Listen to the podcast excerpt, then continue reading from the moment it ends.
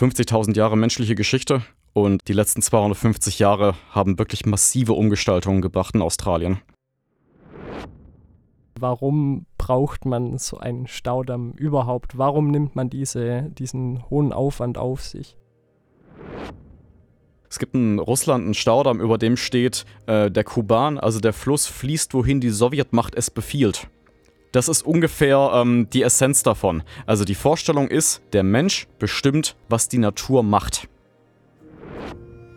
Schon irgendwie paradox. Man versucht durch so ein Bauwerk die Landschaft zu begrünen und gleichzeitig zerstört man sie dadurch durch die Versalzung. Das Interessante finde ich, dass es aber nicht rein zynisch war, sondern die haben das ernst genommen. Die haben wirklich damit gerechnet, dass sie dieses Land sich nur aneignen können, wenn sie es produktiv machen. Und ansonsten werden sie es verlieren.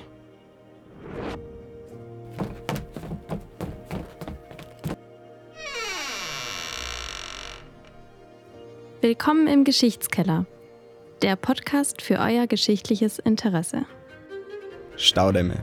Ich kann mich noch gut an die Zeit erinnern, in der man als Kind mittags zum nächsten Bach gelaufen ist, alle möglichen Stöcke und Steine gesammelt hat und versucht hat, mit mehr oder weniger Erfolg den kleinen Bach aufzustauen.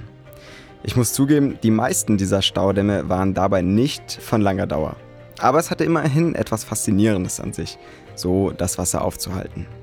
Genauso faszinierend ist es, wenn man sich mal die größten Staudämme aus dem 21. Jahrhundert anschaut. So ist die Wassermasse des Stausees vom Drei-Schluchten-Staudamm in China so gewaltig, dass es die Rotation der Erde beeinflusst. Jeder Tag ist nur 0,036 Mikrosekunden länger. Das reicht zwar noch nicht, um die aufgeschobene Hausarbeit fertigzustellen, aber es zeigt, finde ich, sehr deutlich, welchen enormen Eingriff wir als Menschen bei einem solchen Bau in die Natur vornehmen. Aber woher kommt eigentlich die Motivation, solche gigantischen Bauwerke zu errichten? Welche Bedeutung haben sie für den Menschen und welche Auswirkungen bzw. Folgen haben solche Staudämme für die Ökologie, aber auch für die dort in der Nähe lebenden Menschen?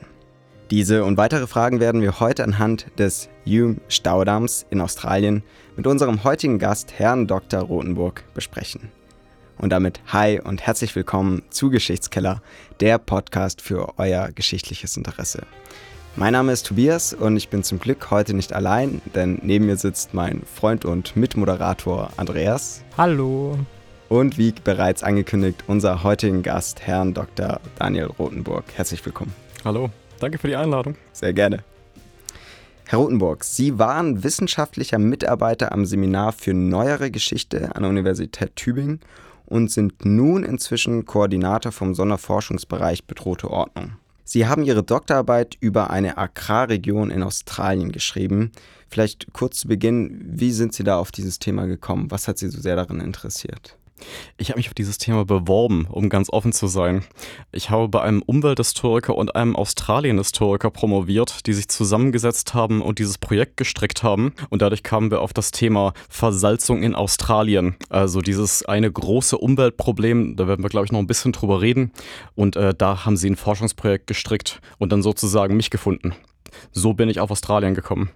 Das heißt, sie haben es quasi nicht gesucht, sondern sie wurden gesucht. Richtig, ja. Also ich meine, ich habe natürlich was daran gefunden. Ne? Ich habe mir das durchgelesen und gemerkt, okay, äh, ich habe darüber ja vorher nie nachgedacht, aber ich finde es interessant, aber so ist es manchmal. Wie bereits in den vorherigen Podcasts ist es bei uns mal so, dass wir kurz zu Beginn an unseren Gast fünf bis sechs kurze Fragen stellen. Wir würden Sie daher wieder bitten, ganz kurz und spontan diese Fragen zu beantworten. Sind Sie bereit? Ja. Gut, dann fangen wir an. Urlaub. Strand oder Berge? Berge. Urlaubsgestaltung. Hängematte oder Fahrradtour? Fahrradtour. Eis. Lieblingssorte? Schokolade. Bücher. Roman oder Sachbuch? Ah, Sachbuch. Jetzt kommen wir zu ein paar historischen Fragen. Welches historische Ereignis hätten Sie gerne mit eigenen Augen gesehen? Wenn er stattgefunden hätte, den Sturm auf das Winterpalais. Mit welcher Person aus der Geschichte würden Sie gerne mal zu Abend essen? Mit Voltaire. Okay. Ja, es wundert mich, dass Sie bei der ähm, historischen Situation, bei der Sie dabei gewesen wären, äh, nicht den Staudammbau in Austra Australien angegeben haben, um damit auf unser heutiges Thema zu kommen. Ähm, äh, wir begeben uns geografisch ganz weit weg von Tübingen, ganz weit weg von Deutschland. Ähm, Können Sie beschreiben, äh, wie es in Australien aussah, bevor, also quasi vor dem Staudamm, vor der Moderne? Sie argumentieren da so ein bisschen, dass mit dem Staudamm die Moderne einhergeht. Wie war es vorher? Mhm. Naja, ich meine, sie müssen sich Australien, ähm, also vielleicht im Unterschied zu dem, was man intuitiv denken könnte, schon als Kulturlandschaft vorstellen. Also wir reden jetzt von der sozusagen der vorkolonialen Zeit, nehme ich an. Ne? Australien ist ja seit wahrscheinlich 50.000 Jahren von Menschen besiedelt und es gab dort ausgedehnte Waldflächen, die auch als solche gemanagt worden sind. Es gab Weidelandschaften, es gab Flüsse, die zum Teil reguliert waren, aber es ist natürlich keine in unseren Begriffen geordnete Landschaft gewesen, ne? so wie Sie sich heute einen Fluss vorstellen. Ein Fluss ist ein Kanal, der fließt einfach in eine Richtung, sondern diese Flüsse waren natürlich in einem anderen Zustand und sind viel breiter geflossen und viel erratischer. Was ich damit sagen will, ist, es war kein keine unberührte Wildnis. Vielleicht nochmal historisch, um die ganze Thematik einzuordnen. Von welchem Jahrhundert sprechen wir und genau wie war ungefähr der historische Ablauf? Also was ist dort zu der damaligen Zeit nochmal für unsere ZuhörerInnen passiert? Also ich meine, der große Einschnitt in Australien, das ist wahrscheinlich die Geschichte, die alle kennen, ist äh, natürlich 1788. Das ist die, äh, die Landung der Briten in der Nähe von Sydney, was heute Sydney ist, und die Etablierung einer Sträflingskolonie. Und was dort ja passiert ist, diese äh, Sträflingskolonie wächst immer weiter raus. Also diese australische Kolonie wird mit der Zeit zu einem Magnet für Menschen aus der ganzen Welt. Zuerst vor allem aus Großbritannien, dann äh, aus fast allen Ländern. Diese Kolonie wird reich durch durch einen Goldrausch in den 1840ern und die zieht unheimlich viele Menschen an und heute leben 26 Millionen Menschen in Australien. Der Zeitraum, über den wir reden, ist eigentlich relativ kurz. Ne? Also wir reden hier von ungefähr 250 Jahren. Und diese Umgestaltungen der Umwelt, die durch die Staudämme kommen, da sprechen wir fast ausschließlich vom 20. Jahrhundert. Also ähm, diese frühesten Staudämme, die werden so in den 1880ern gebaut und im 20. Jahrhundert, vor allem nach 45, geht es richtig los. Also das ist so die, die ganz grobe Orientierung. Also wie gesagt, 50.000 Jahre menschliche Geschichte und die letzten 250 Jahre haben wirklich massive Umgestaltungen gebracht in Australien dann kann man sich natürlich die Frage stellen, warum braucht man so einen Staudamm überhaupt? Warum nimmt man diese, diesen hohen Aufwand auf sich? Mhm. Also die Antwort ist im Kern eigentlich banal. Man braucht Wasser. Sie müssen überlegen, also als die Europäer dort ankommen, sind diese Flüsse unglaublich erratisch und für deren Begriffe auch unzuverlässig. Ne? Also, also australische Flüsse funktionieren, wenn man sie allein lässt, ungefähr so. Im Sommer sind sie quasi ausgetrocknet und im Winter laufen sie über. Also ähm, es gibt wenig dazwischen immer. Also anders gesagt, die Europäer, die dort Landwirtschaft betreiben müssen, wofür man einen zuverlässigen, kontinuierlichen Zufluss von Wasser braucht, damit man das das ganze Jahr äh, machen kann, haben das Problem, dass sie zu viel Wasser haben oder viel zu wenig, wenn sie es brauchen. Und was macht man dann? Man staut Wasser, damit man Wasser kontrolliert der Landwirtschaft zuführen kann. Also das ist der ganz banale materielle Grund.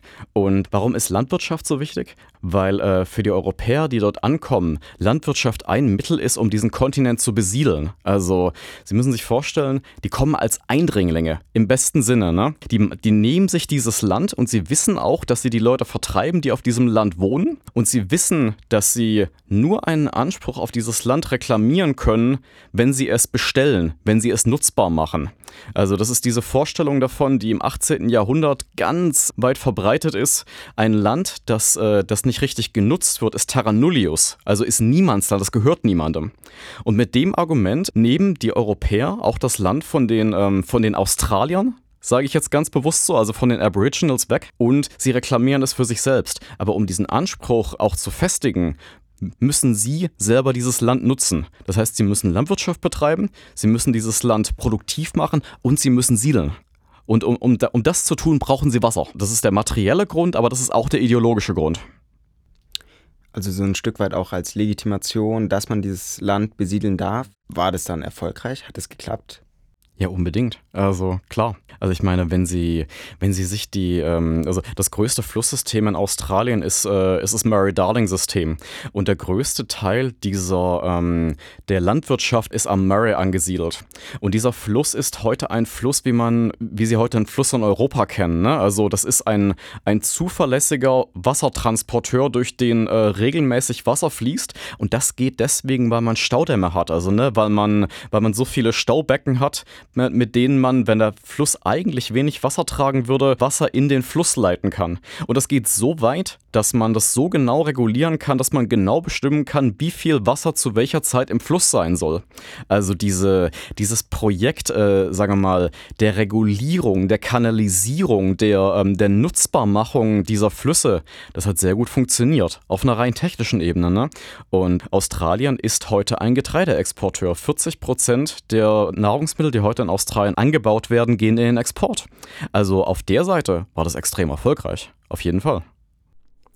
Wir sind ja Geschichtswissenschaftler, weil wir uns auch die menschliche Seite anschauen, ähm, wo so ein Staudamm natürlich auch äh, vielerlei Folgen hat.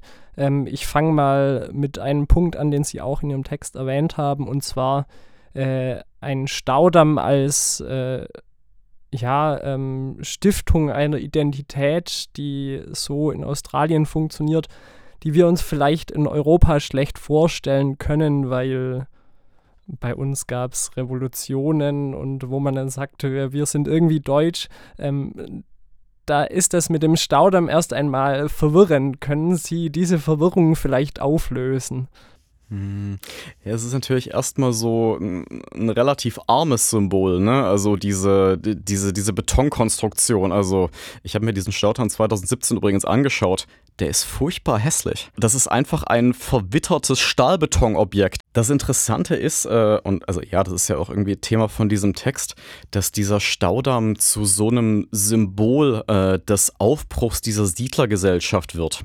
Also, und der beeindruckt natürlich erstmal durch seine schiere Größe, ne? also allein durch dieses, durch dieses Stauwehr, durch, den, durch das, das Reservoir, das der hält.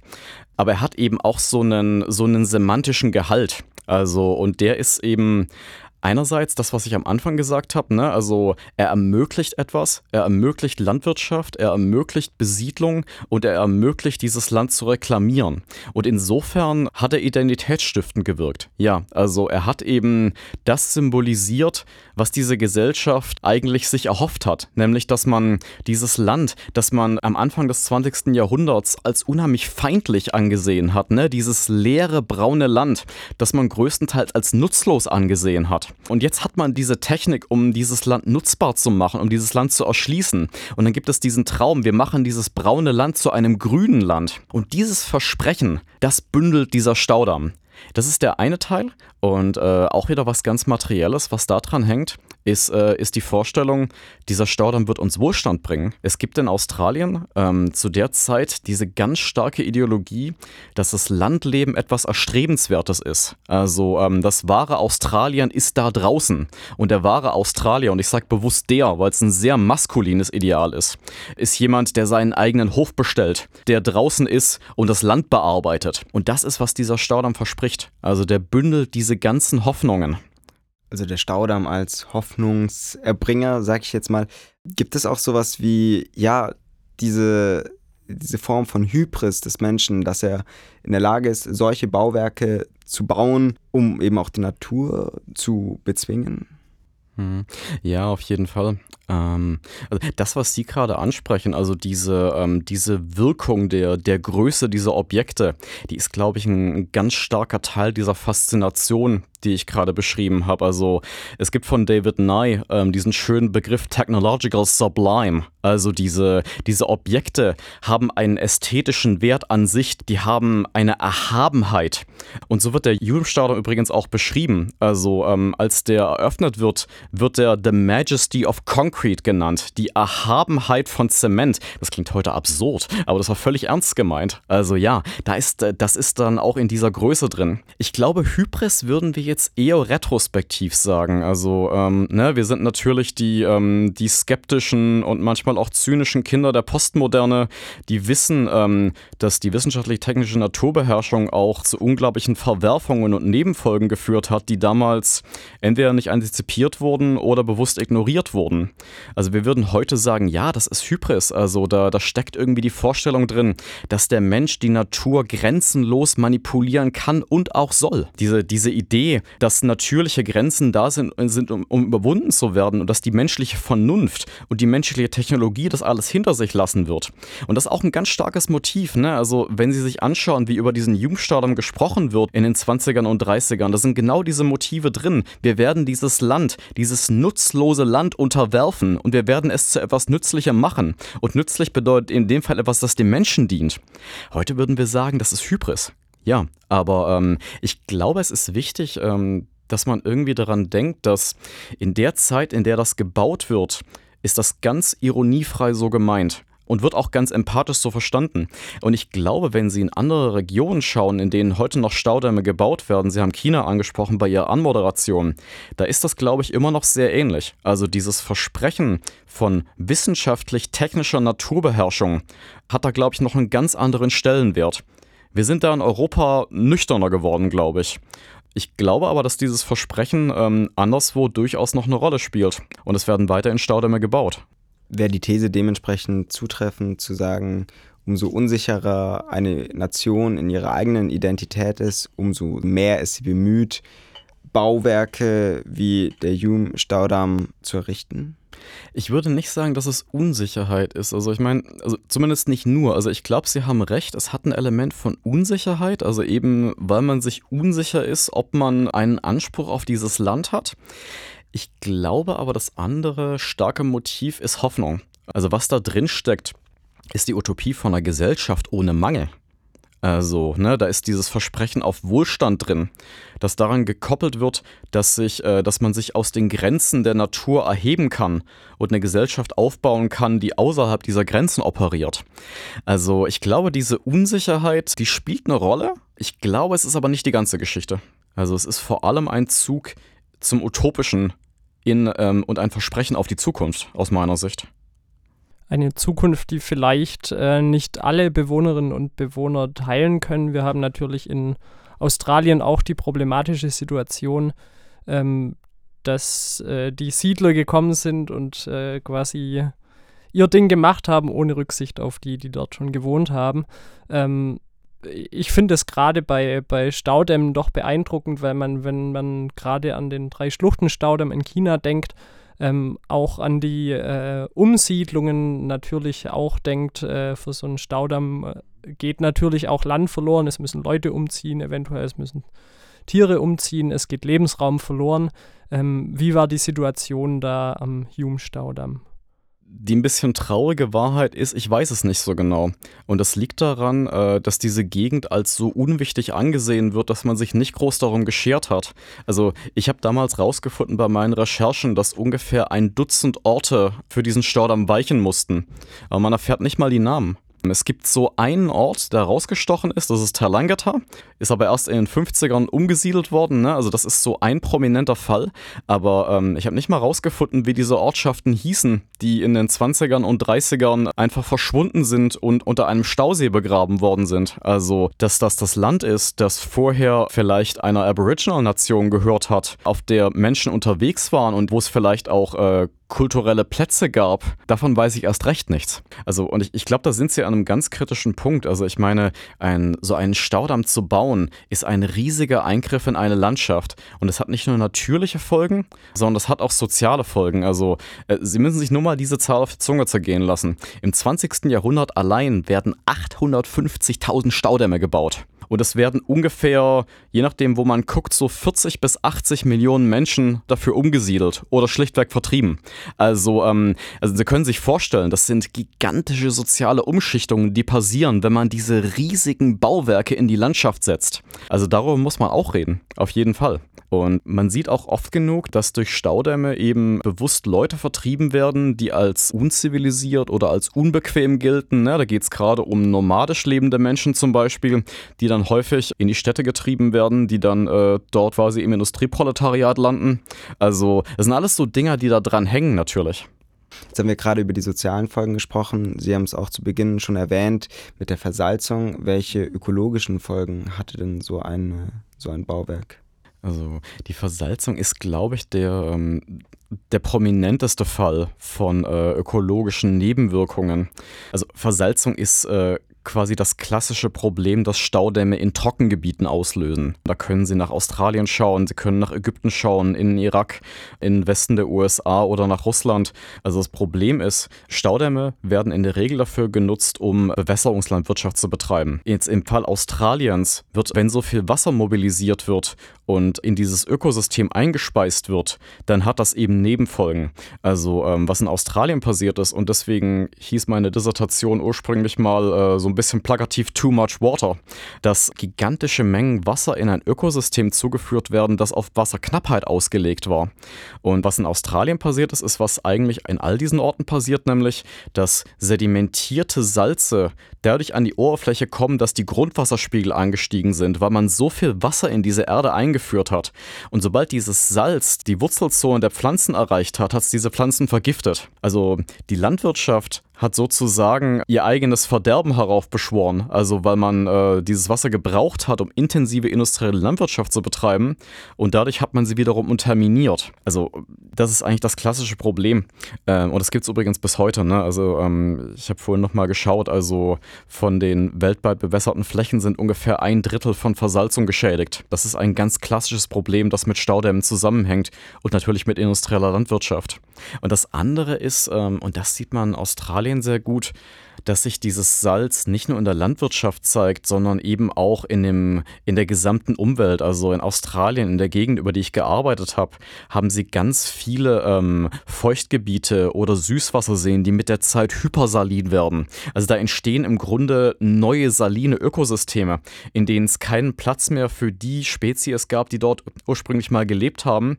Und die werden dann eben kolonisiert von salztoleranten Sukkulenten oder Büschen und so weiter. Also da sieht man so ähm, die Nebenfolgen von einem punktuellen menschlichen Umwelteingriff, der sich dann in dieser gesamten Landschaft bemerkbar macht mit der Zeit. Die Menschen in Australien haben sehr bewusst diese Landschaften umgestaltet, aber sie haben auch sehr unbewusst quasi nebenbei ganz starke Veränderungen in der natürlichen Umwelt verursacht, die man erst so über Jahrzehnte gesehen hat schon irgendwie paradox. Man versucht durch so ein Bauwerk die Landschaft zu begrünen, und gleichzeitig zerstört man sie dadurch durch die Versalzung. Ja, es ist eine furchtbar bittere Ironie, klar. Also im, im Murray-Darling-Becken, was ich vorhin erwähnt habe, also was dann so die Herzkammer der australischen Landwirtschaft wird, da entstehen Gemeinschaften, äh, die völlig abhängig, abhängig von Bewässerungslandwirtschaft sind. Ne? Also sie haben ganze Gegenden dort, die von Landwirtschaft leben.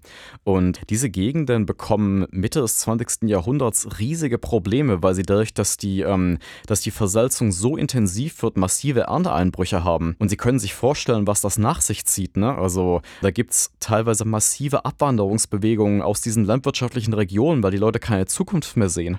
Also ja, diese, ähm, dieses Versprechen, dieses Wohltuende des Wassers, das, äh, das da versprochen wurde, äh, subvertiert sich quasi durch, sein, durch sich selbst. Ja, also es ist eine unglaublich bittere Ironie. Hat man das Problem gesehen und gab es dementsprechend noch irgendwelche Gegenmaßnahmen?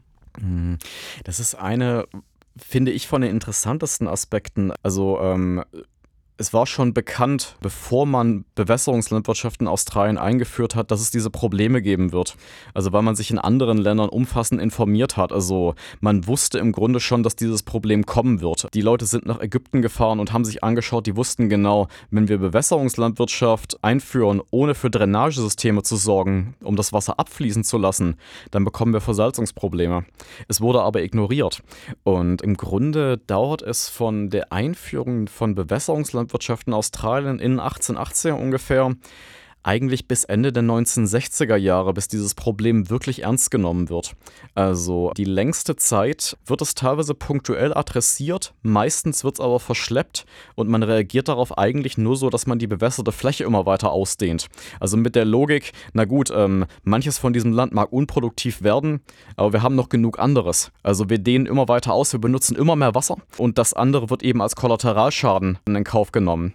Und das Ergebnis ist äh, sozusagen ein eine schleichende Katastrophe, wie das mal so schön genannt wird. Ne? Also sie haben so ein Problem, das sich ähm, erstmal so in Anfängen zeigt und sich dann immer weiter aufbaut.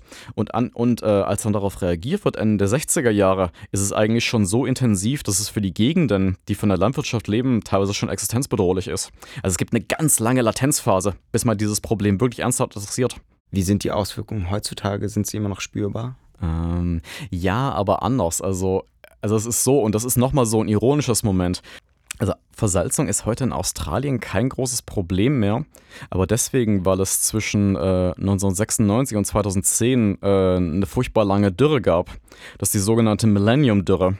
Und äh, diese Dürre hat in einem ganz paradoxen Effekt dafür gesorgt, ähm, weil es so wenig äh, geregnet hat und so viel weniger Wasser verbraucht wurde, dass die Grundwasserspiegel wieder abgesackt sind. Also anders gesagt, die Dürre hat im Grunde zumindest temporär das Problem für die Menschen gelöst. Ja, Sie haben jetzt die äh, doch vielfältigen, auch negativen Folgen für die Umwelt dargestellt. Nichtsdestotrotz wurde der Staudamm ja, wie vorher schon angesprochen, als äh, ja irgendwie als technisches Wunder auch angesehen und ähm, dementsprechend hat er den Menschen ja auch viel genützt, zumindest den Siedlern.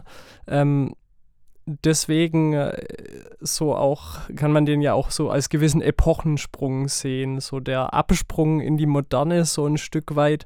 Ähm, warum ausgerechnet ein Staudamm als, äh, natürlich als Symbol der Moderne, aber was macht der da so besonders, dass, dass man sagen kann, ähm, damit wird Australien modern plakativ gesagt?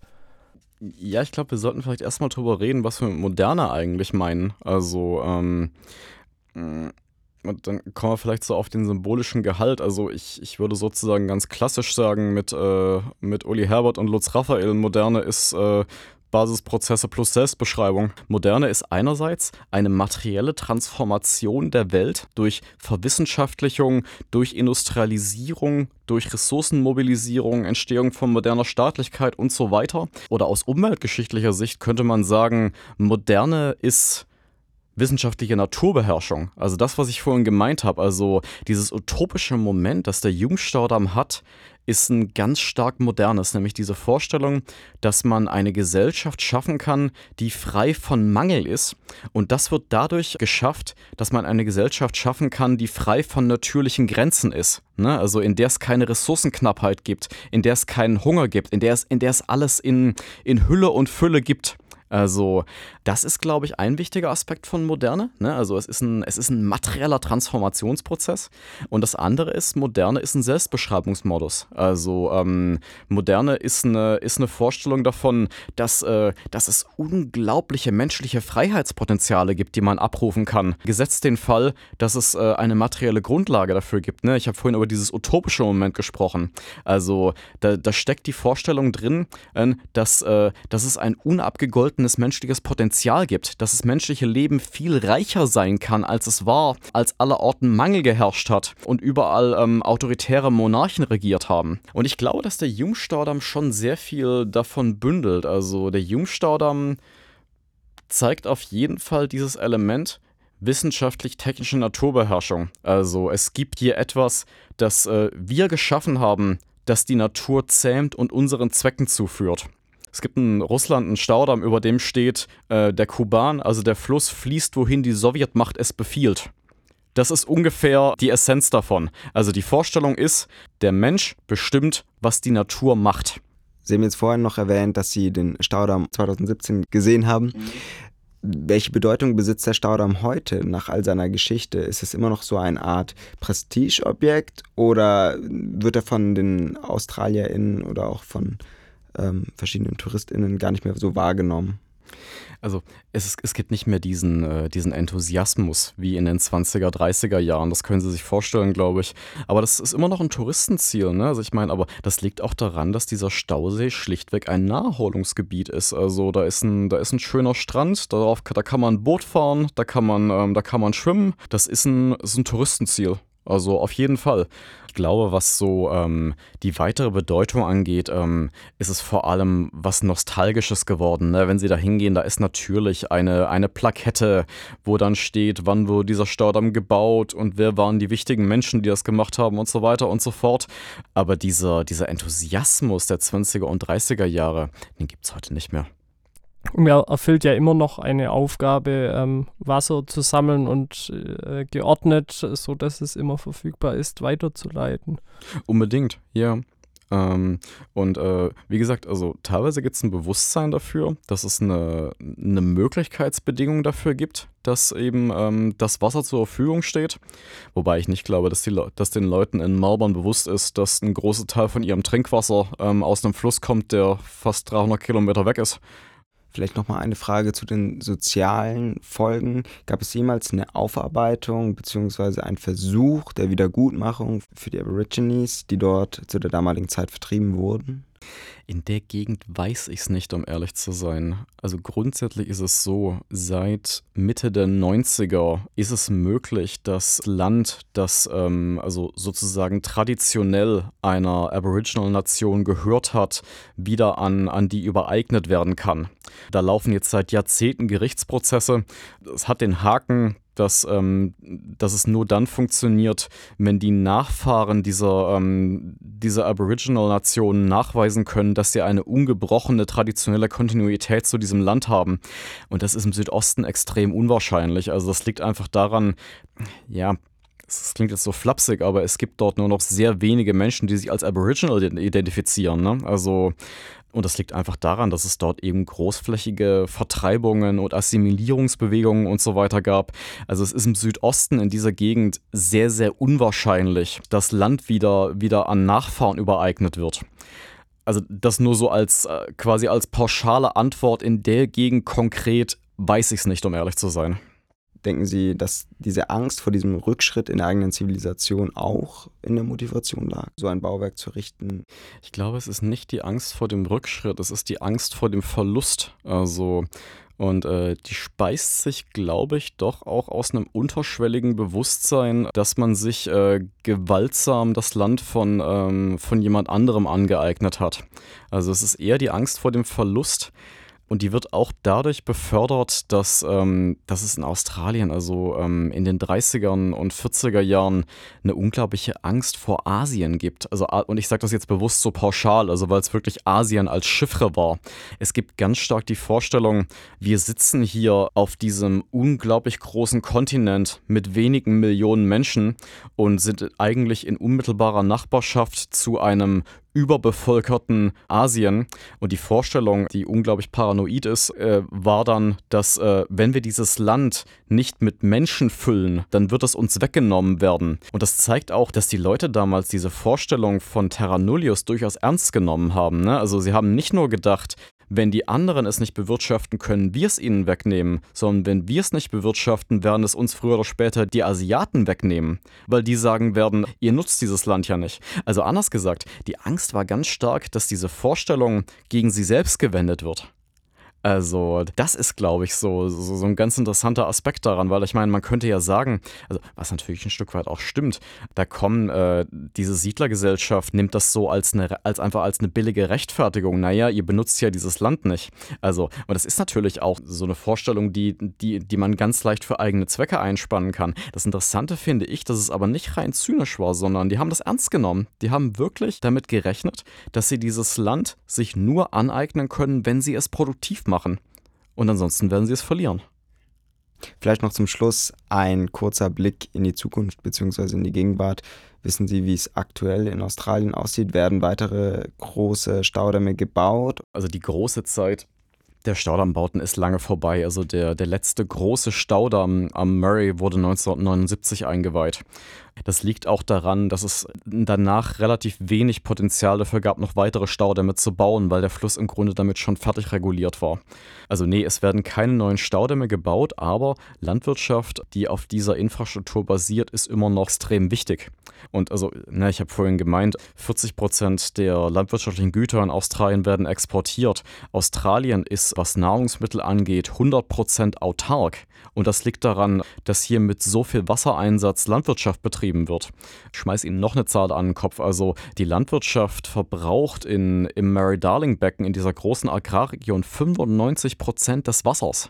Also das hat auch einen Preis. Es ist extrem erfolgreich aus einem bestimmten Gesichtspunkt, nämlich dass es produktiv ist, aber es hat auch einen Preis. Dieses, das Staudammbauen ist vorbei, aber diese Infrastruktur wird weiterhin genutzt und äh, Australien ist weiterhin abhängig von dieser Infrastruktur. Also, und das fand ich eigentlich auch das Interessante daran, diese Geschichte zu schreiben, dass ich den Eindruck hatte, diese Geschichte von äh, Staudammbau, von wirtschaftlichem Aufbau und von Versalzung ist eben auch eine Vorgeschichte der Gegenwart, mit der man äh, unheimlich viel darüber lernt, wie Australien heute wirtschaftlich, gesellschaftlich und teilweise auch, auch ideologisch funktioniert, weil eben diese, ähm, diese Landwirtschaft, die in dieser Zeit aufgebaut worden ist, eben weiterhin produktiv ist und auch weiterhin gravierende Umweltprobleme verursacht. Nochmal Stichwort Klimawandel. Man geht heute davon aus, dass durch den Klimawandel es im, im Mary-Darling-Becken perspektivisch vielleicht in, äh, in 100 Jahren bis zu ein Drittel weniger Wasser geben wird als heute.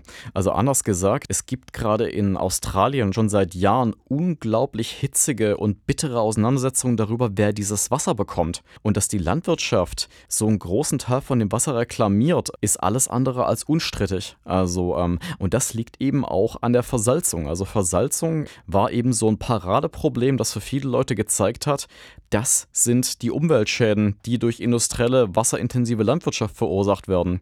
Also die, die Diskussionen, die dadurch angestoßen wurden, die laufen eigentlich bis heute. Und da geht es natürlich auch um die, sagen wir mal, um die ganz große Frage, womit wir wieder auf, bei diesem Thema wären, wie kann man in Australien eigentlich nachhaltig leben? Also ähm, das ist die große Frage, die da dran hängt. Also vor, der, vor dem Hintergrund dessen, dass immer noch gravierende Umweltschäden angestellt werden und man wirklich Angst haben muss, dass dieses Murray-Darling-Becken einfach verwüsten wird in den nächsten 100 Jahren und man dort überhaupt nicht mehr wirtschaften und leben können wird. Kleiner geht's nicht. Also so groß sind die Probleme ja, äh, damit wird man, äh, wenn man zukünftig nach Australien geht, vielleicht auch als Tourist, als Touristin mit ähm, doch einem anderen Blickwinkel auf diesem entfernten von uns Kontinent äh, schauen. Aber ähm, ich denke, wir haben doch auch gemerkt, dass uns äh, das auch alle betrifft und äh, dass das Thema durchaus auch für uns relevant sein kann. Ähm, egal jetzt, ob in so sozialem oder in ökologischen Kontext. Für alle, die sich noch mehr mit dem Thema beschäftigen wollen, erscheint auch im Frühjahr 2023 das Buch von Herrn Rothenburg Irrigation, Salinity and Rural Communities in the Murray-Darling Basin, Australia, 1945 to 2020. Ich werde es mir kaufen. Vielen Dank, dass Sie heute hier waren und äh, uns diese, äh, diese Erkenntnisse mit uns geteilt haben. Vielen Dank auch an euch, dass ihr zugehört habt und bis jetzt dran geblieben seid. Ich hoffe, ihr habt genauso viel gelernt wie wir und ähm, ich weiß nicht, wie es euch geht, aber ich werde auf jeden Fall das nächste Mal, wenn ich mit Stöcken und Steinen einen Staudamm baue, auf jeden Fall ein ganz anderes Bewusstsein dafür haben. In diesem Sinne freuen wir uns wieder, wenn ihr beim nächsten Mal einschaltet bei Geschichtskeller, der Podcast für euer geschichtliches Interesse. Macht's gut. Tschüss. Tschüss. Ciao.